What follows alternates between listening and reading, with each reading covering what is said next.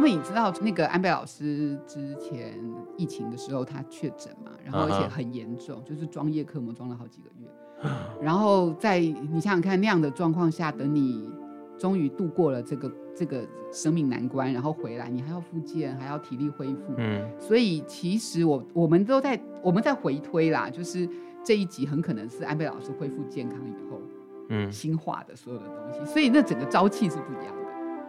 嗯，整个整个里面的故事的可爱，或者是各种很很有活力的状态，嗯、跟以前集的深夜食堂的那个气氛不太一样。欢迎光临，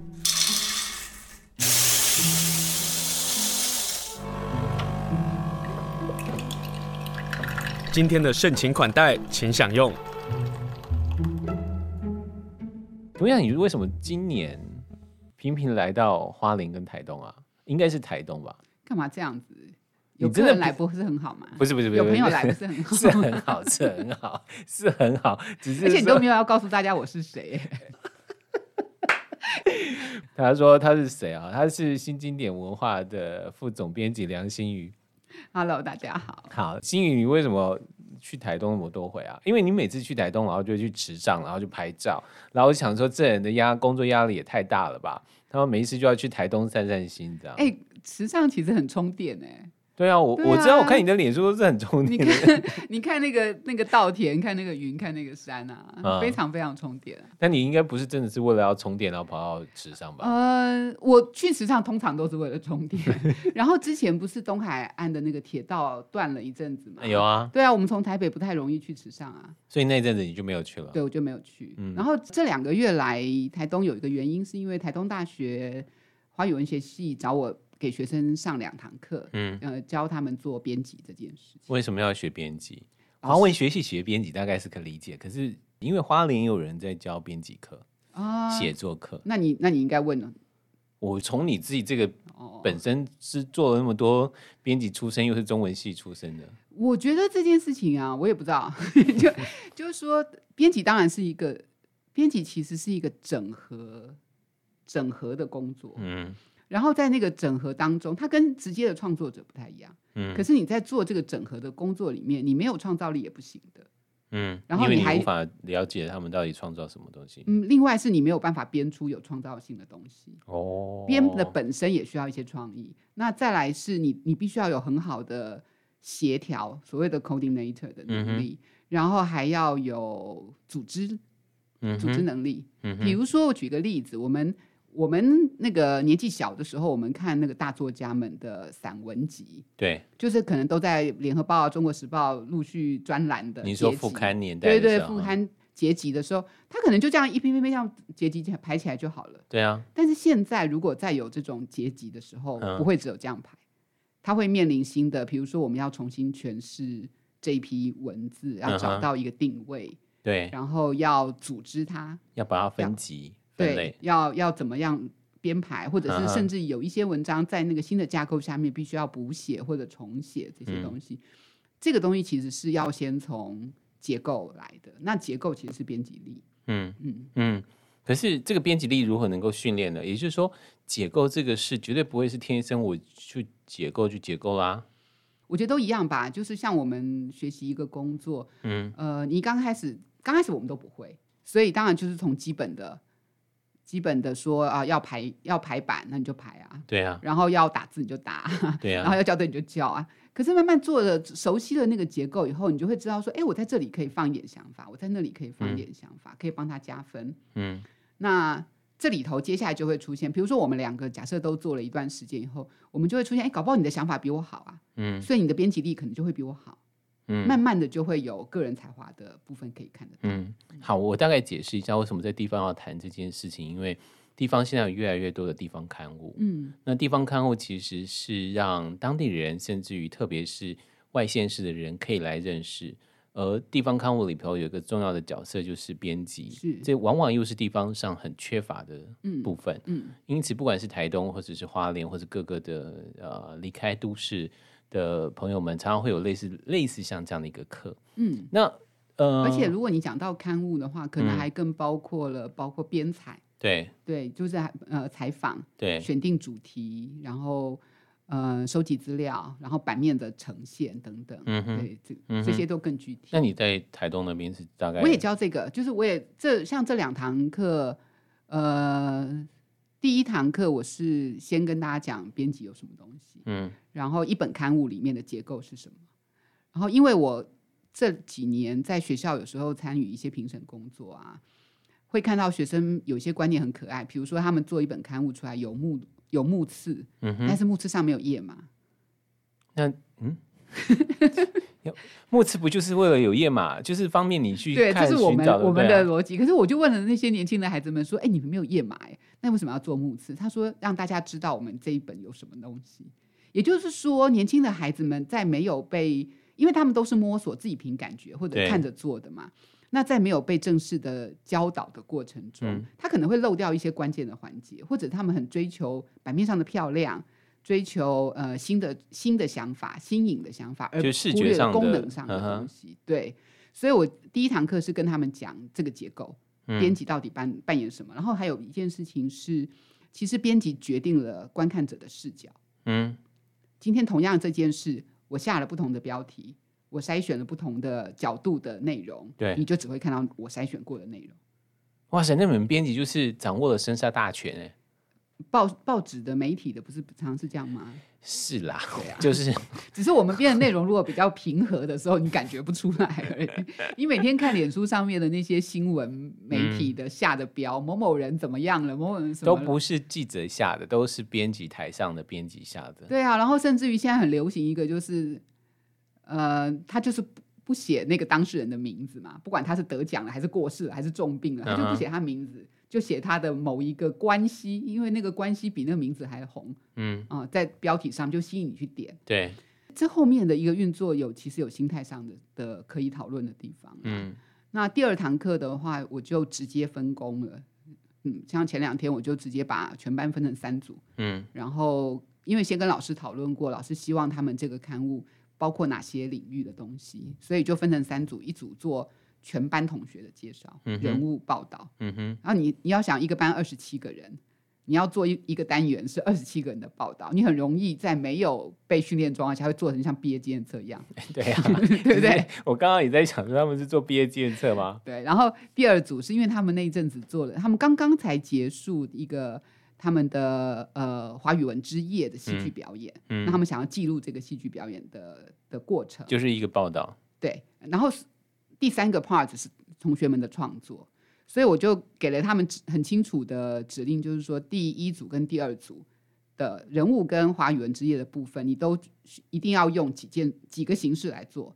第一个事情是采访，嗯哼；第二个是报道，嗯哼；第三个是花絮，哦；第四个是照片，哦。那你比例可以调整，对。然后采访的对象可以可以讨论，因为并不是当事人。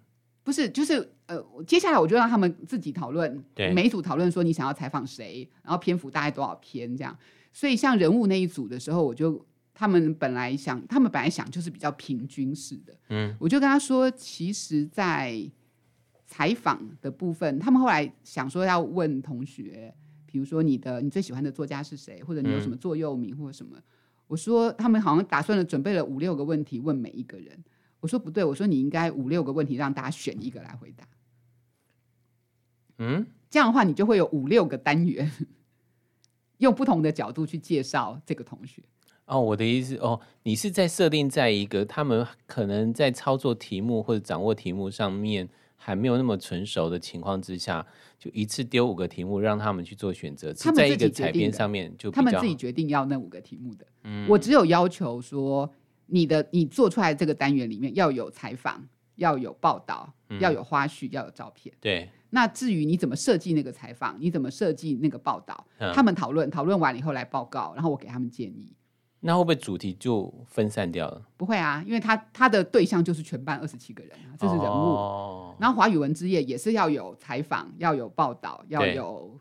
花絮跟照片，对，那同学们的创作这件事情就比较像我们所谓的，比如说作品集的概念。然后那组的学生们很聪明，他们就说他们要先去做一个 Google 表单，收集大家现在已经有的作品，每个人要交一篇来，然后他们里头就可以开始先做分类，嗯哼，然后做调整，因为他们有一些文学奖还没有公布得奖名单，嗯、他就说为了要争取时间，得奖的部分晚一点再做，嗯。嗯，所以我觉得学生们自动自发在，你看到这一组，其实目前他也可以说我们现在没有东西可以做，对，可是他们想出了一个替代方案，我觉得这个就是编辑这个工作训练组织能力，嗯、所谓的 coordinator 的能力的一个例子，所以。不是说我想要做一个编辑，或者对我对出版有兴趣而去学一堂，或者是去上编辑课，而是这个编辑课的这个训练，其实可以增加我们其他的能力。我觉得是的，我觉得是的。Uh huh. 你你记得那个詹宏志，他以前是做编辑的嘛？对啊。后来去做电商或者做电影。对。我就记得他讲过一句话，他说他这一生做过很多的工作，可是对他来说，不管后来的身份是什么，他做的都跟编辑没有两样。嗯。此话怎讲？因为核心的概念是一样的，你收集资料、组织，嗯哼，然后创造，对，找出新的形式表现，对。而收集资料跟组织，反而是所有的工作的基底。没错。哦，那以后我地方上编辑课我要去上啊。是啊，是啊，是可以。一般我们想到的都是说，我们就是生出一个刊物来嘛，因为一个具体的东西。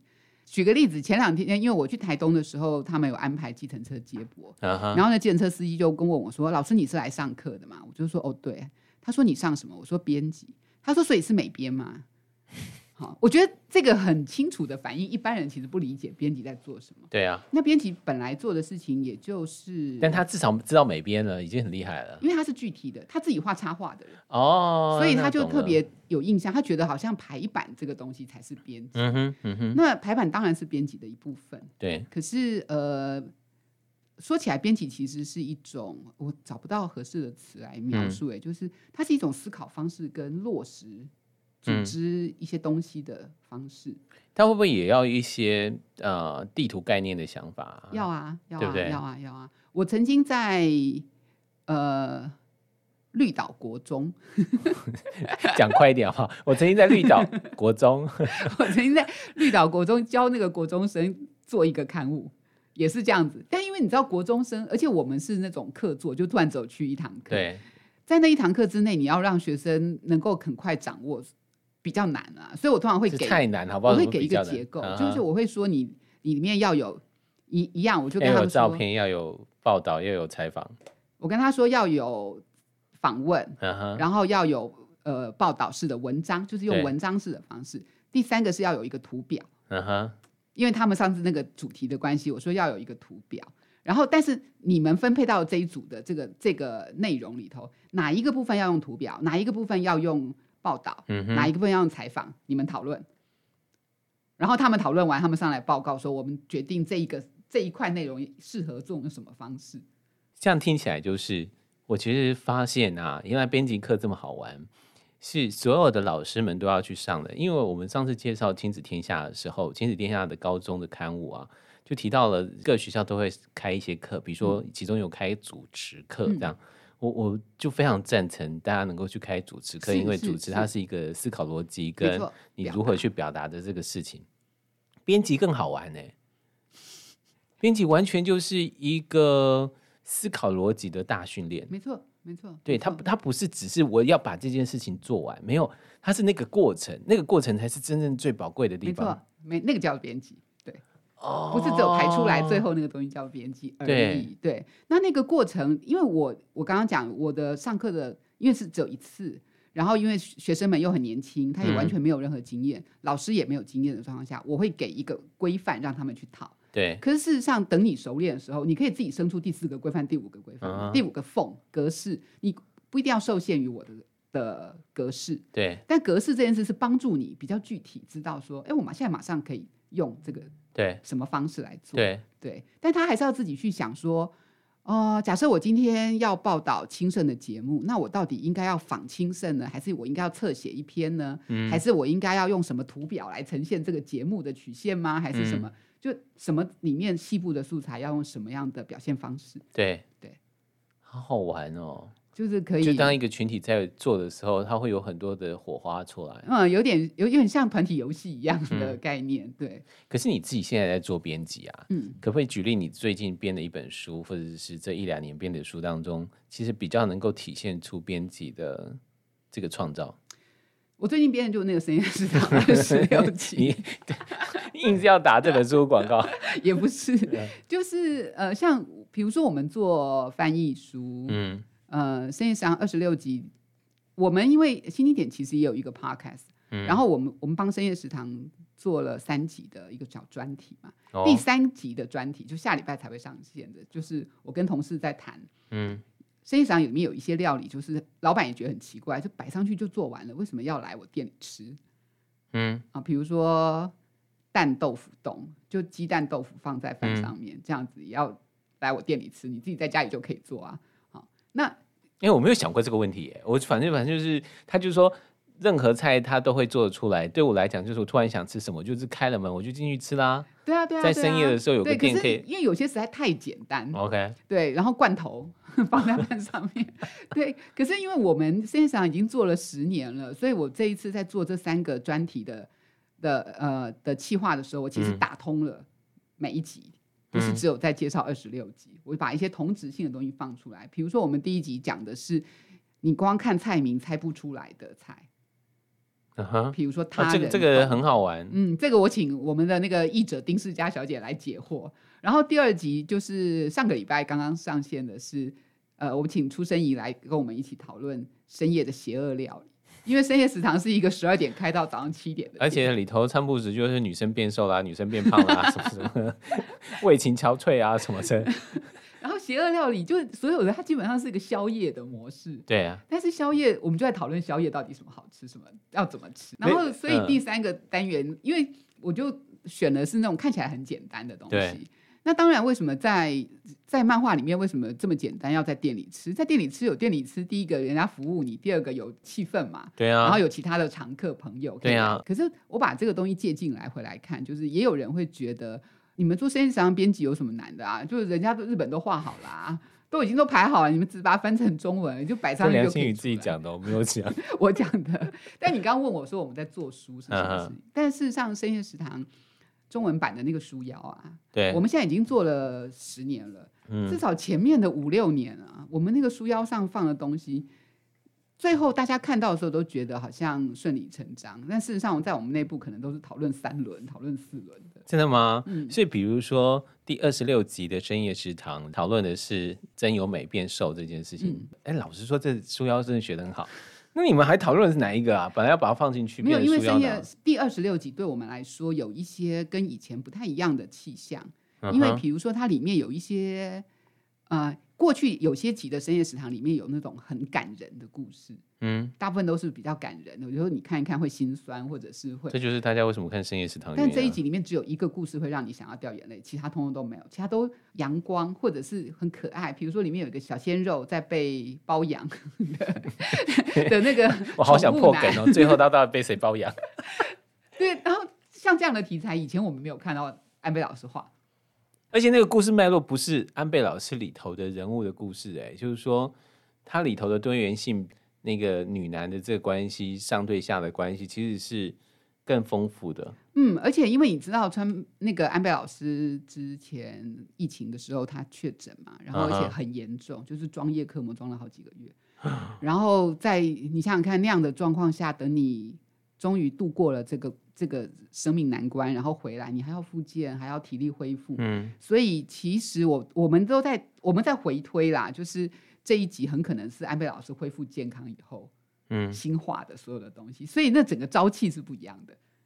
嗯，整个整个里面的故事的可爱，或者是各种很很有活力的状态，嗯，跟以前集的深夜食堂的那个气氛不太一样。但像这句话啊。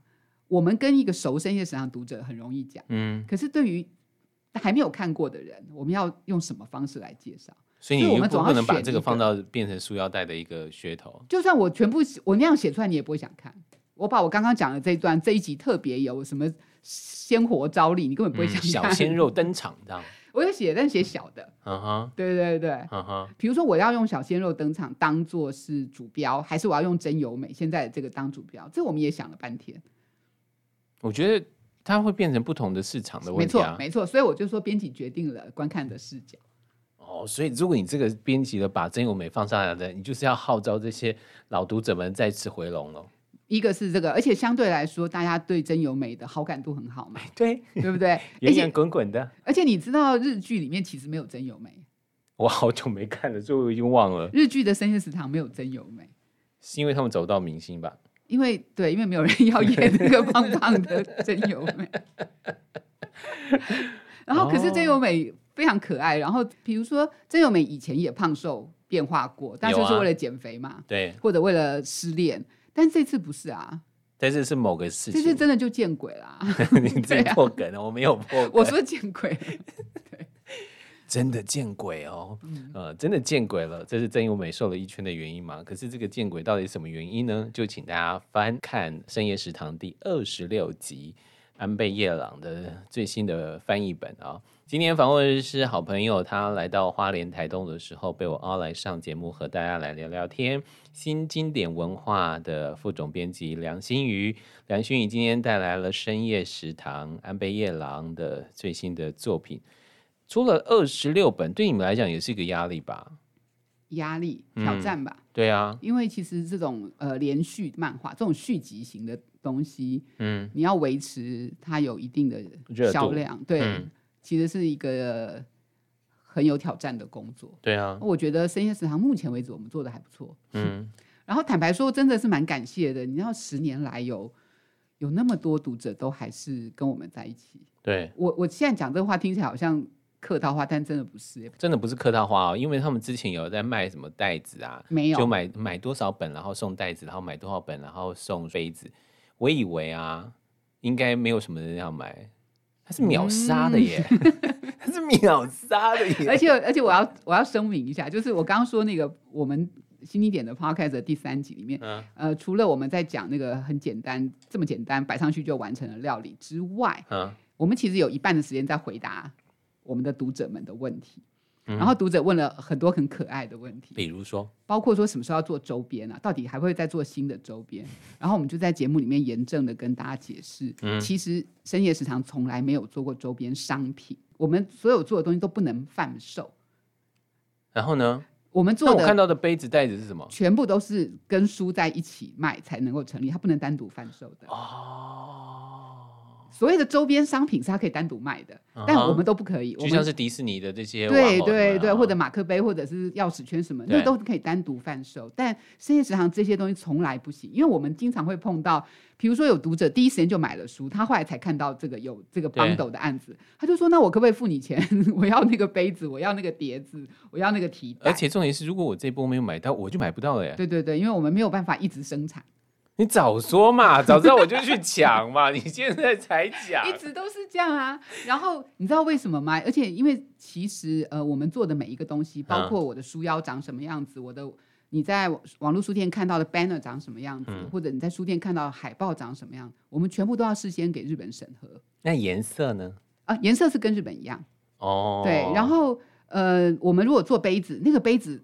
的提案就是那个杯子，我打算要怎么跟书一起卖，uh. 然后在什么通路卖，全部都要给日本审核过的，好麻烦哦。然后，因为如果是商品，商品有商品不同的利润的拆分的方式，嗯嗯、以及还有一个很根本的原因是，安倍夜郎其实不喜欢做周边商品，他是一个希望到目前为止全世界都不要有人认出他来，这样他去小酒馆里面吃东西，小居酒屋吃东西，他可以很自在。对对，所以他非常非常低调啊。我们曾经请过他一次来台湾，那一次他就三声五令的说：“你们真的要找老师来吗？因为老师不能露脸。”嗯，所以当天有八十位读者给老师面对面的签书。但问题是每个人都有手机耶。对，我们后来做到，请大家都不能拍照。真假的？怎么可能？真的，真的，真的，真的，真的。很难，所以我们压力很大。啊、然后，而且老师还老师的那个签名的程序还很复杂，就是他要签名，要画图，然后还要盖章。嗯哼，对。所以那一次，那一次整个做完，我实在是有一种累到虚脱。可是真的很感谢这八十位读者，非常帮忙。嗯，嗯，因为老师说，要看到。你只要 Google 一下，在网络上就很容易就看出到底有没有人贴文了，然后把老师的照片给放上去。对，可是你会，你你现在去 Google 安倍夜郎，你其实只会看到一张照片，就是他当年得新人奖的时候、嗯、上台领奖的那一张照片。日本在这件事情做得很好、欸，哎，就是包括媒体记者的对于这些人的尊重、个人隐私的尊重，其实做得非常非常好。嗯，嗯，这是日本的这状况了。那深夜食堂呢，就在描述的是。在东京的小巷子，嗯嗯，然后新宿里头有一个小巷子，有一个小食堂，对，十二点然后开，深夜十二点开到早上七点钟，那里头就有很多人生的这个故事。对，那第二十六集他说了哪些？你你可不可以介绍一些你你想要说的故事呢？我想要说的故事啊，嗯，那个深夜食堂二十六集里面，老板把安倍夜郎赶出店里。老板把安倍夜郎的，嗯，就是就是那个作者，他会潜伏在深夜食堂里面。真的吗？他因为他也要吃东西嘛，他有时候就在深夜食堂里面，可是他大部分时候都默默的。对，但他偶尔他会露一下脸。然后在最新的这一集里面呢，嗯，因为嗯有有两个常客他们在聊天，然后聊天的时候，其中一个人就说：“这太扯了吧？你讲这个事情又不是漫画，哪能会那么俗烂呢？”然后这时候安倍夜郎就突然出现说：“不好意思哦，漫画都很俗烂。”然后，然后他老板就怕他出闯祸，老板就说：“安倍，你已经喝太多了，你该回家了。”所以读深夜食堂，即使读到了二十六集，还有一些小小的花絮、小小的惊奇给大家啊。对对对。那料理部分呢？你特别想要想讲哪一道料理？哎，你吃不吃纳豆啊？不吃。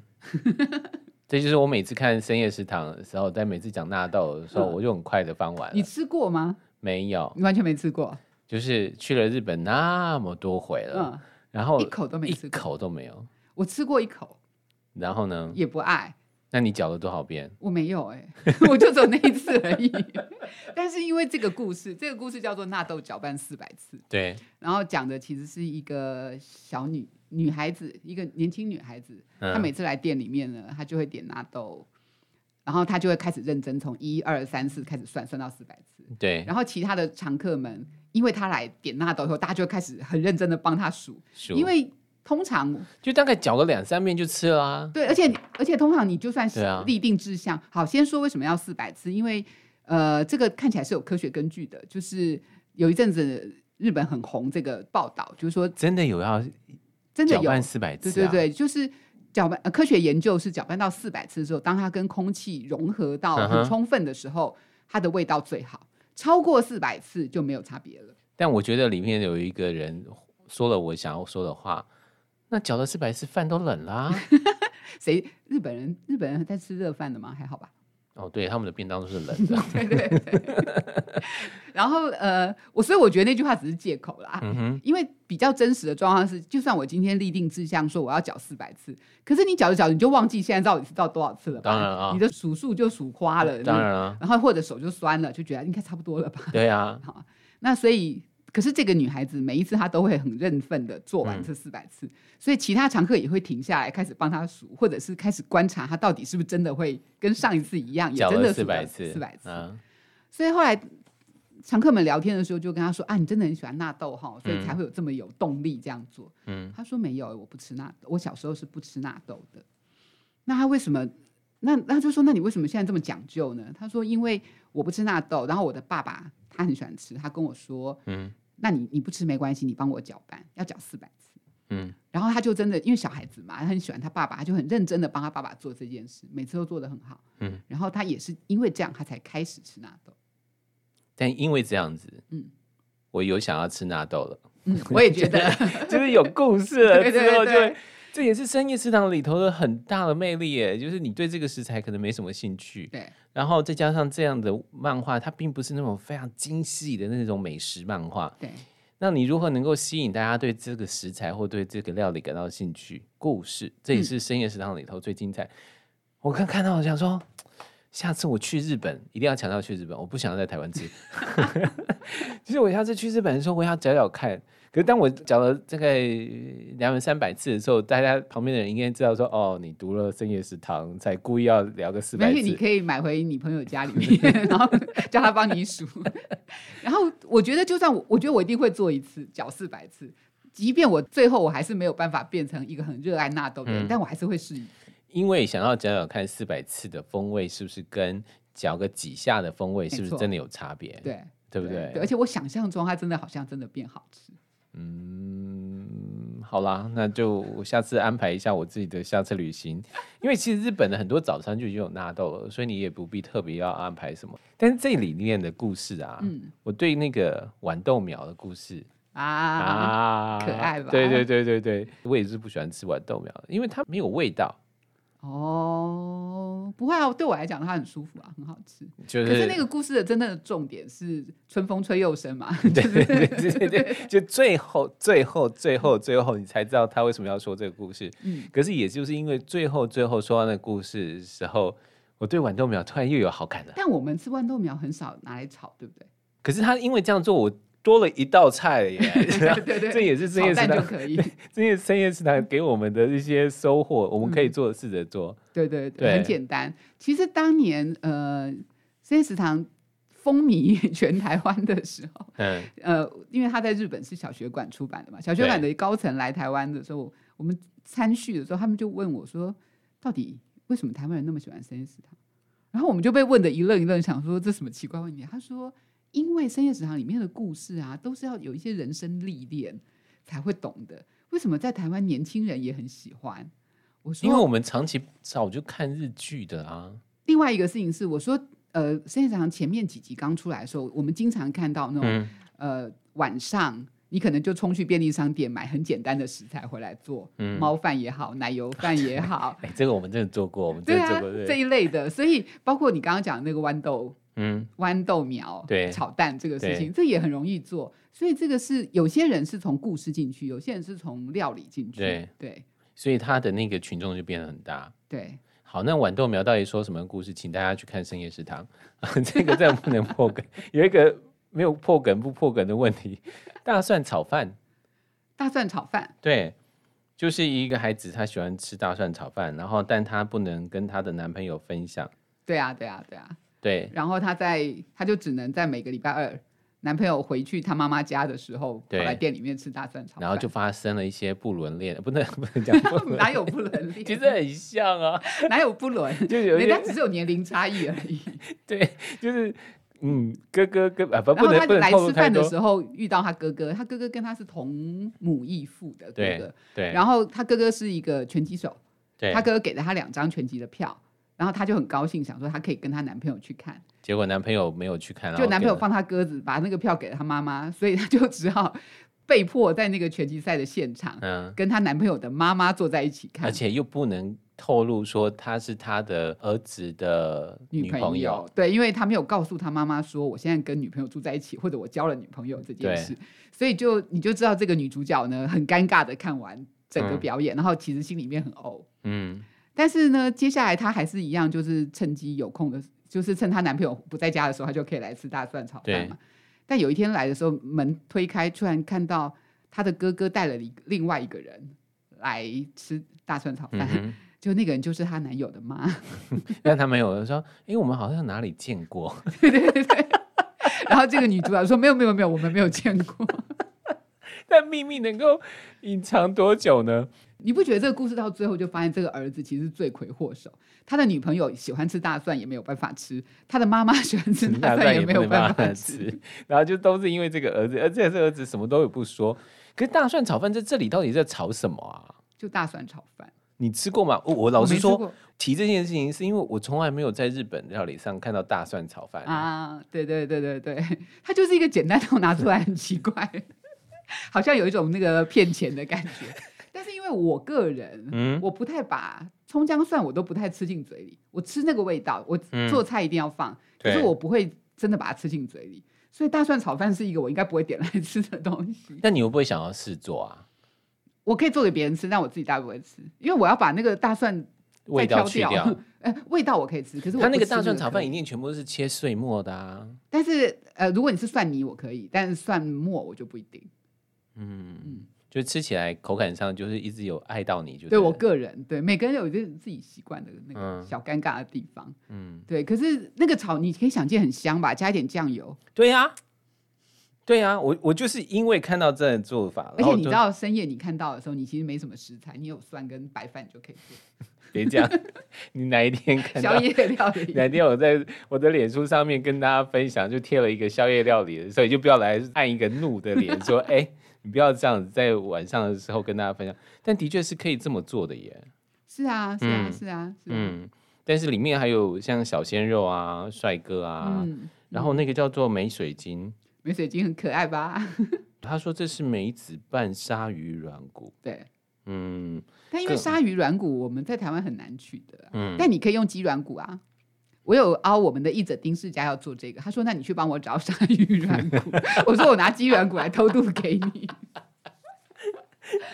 所以丁世佳现在会每一道菜都会做。他以前他以前很勤奋，嗯，就是每一集出来的时候，他就会挑一道里面的菜来做。对，曾经有一集是樱花鳕鱼松，啊，那个。那个要炒很久嘛？对。然后丁姐就真的在那里炒那个松，而且她因为不想用食用色素，所以它呃书里面樱花鳕鱼松是用鳕鱼，鳕鱼是白的，嗯，所以他加了一点食用色素，让它有樱花色。嗯。可是因为丁姐不想要用食用色素，那就用鲑鱼啊。呀，她用鲑鱼去把它炒成松。对呀，啊。她说等她炒完的时候，她的手背就抬不起来了。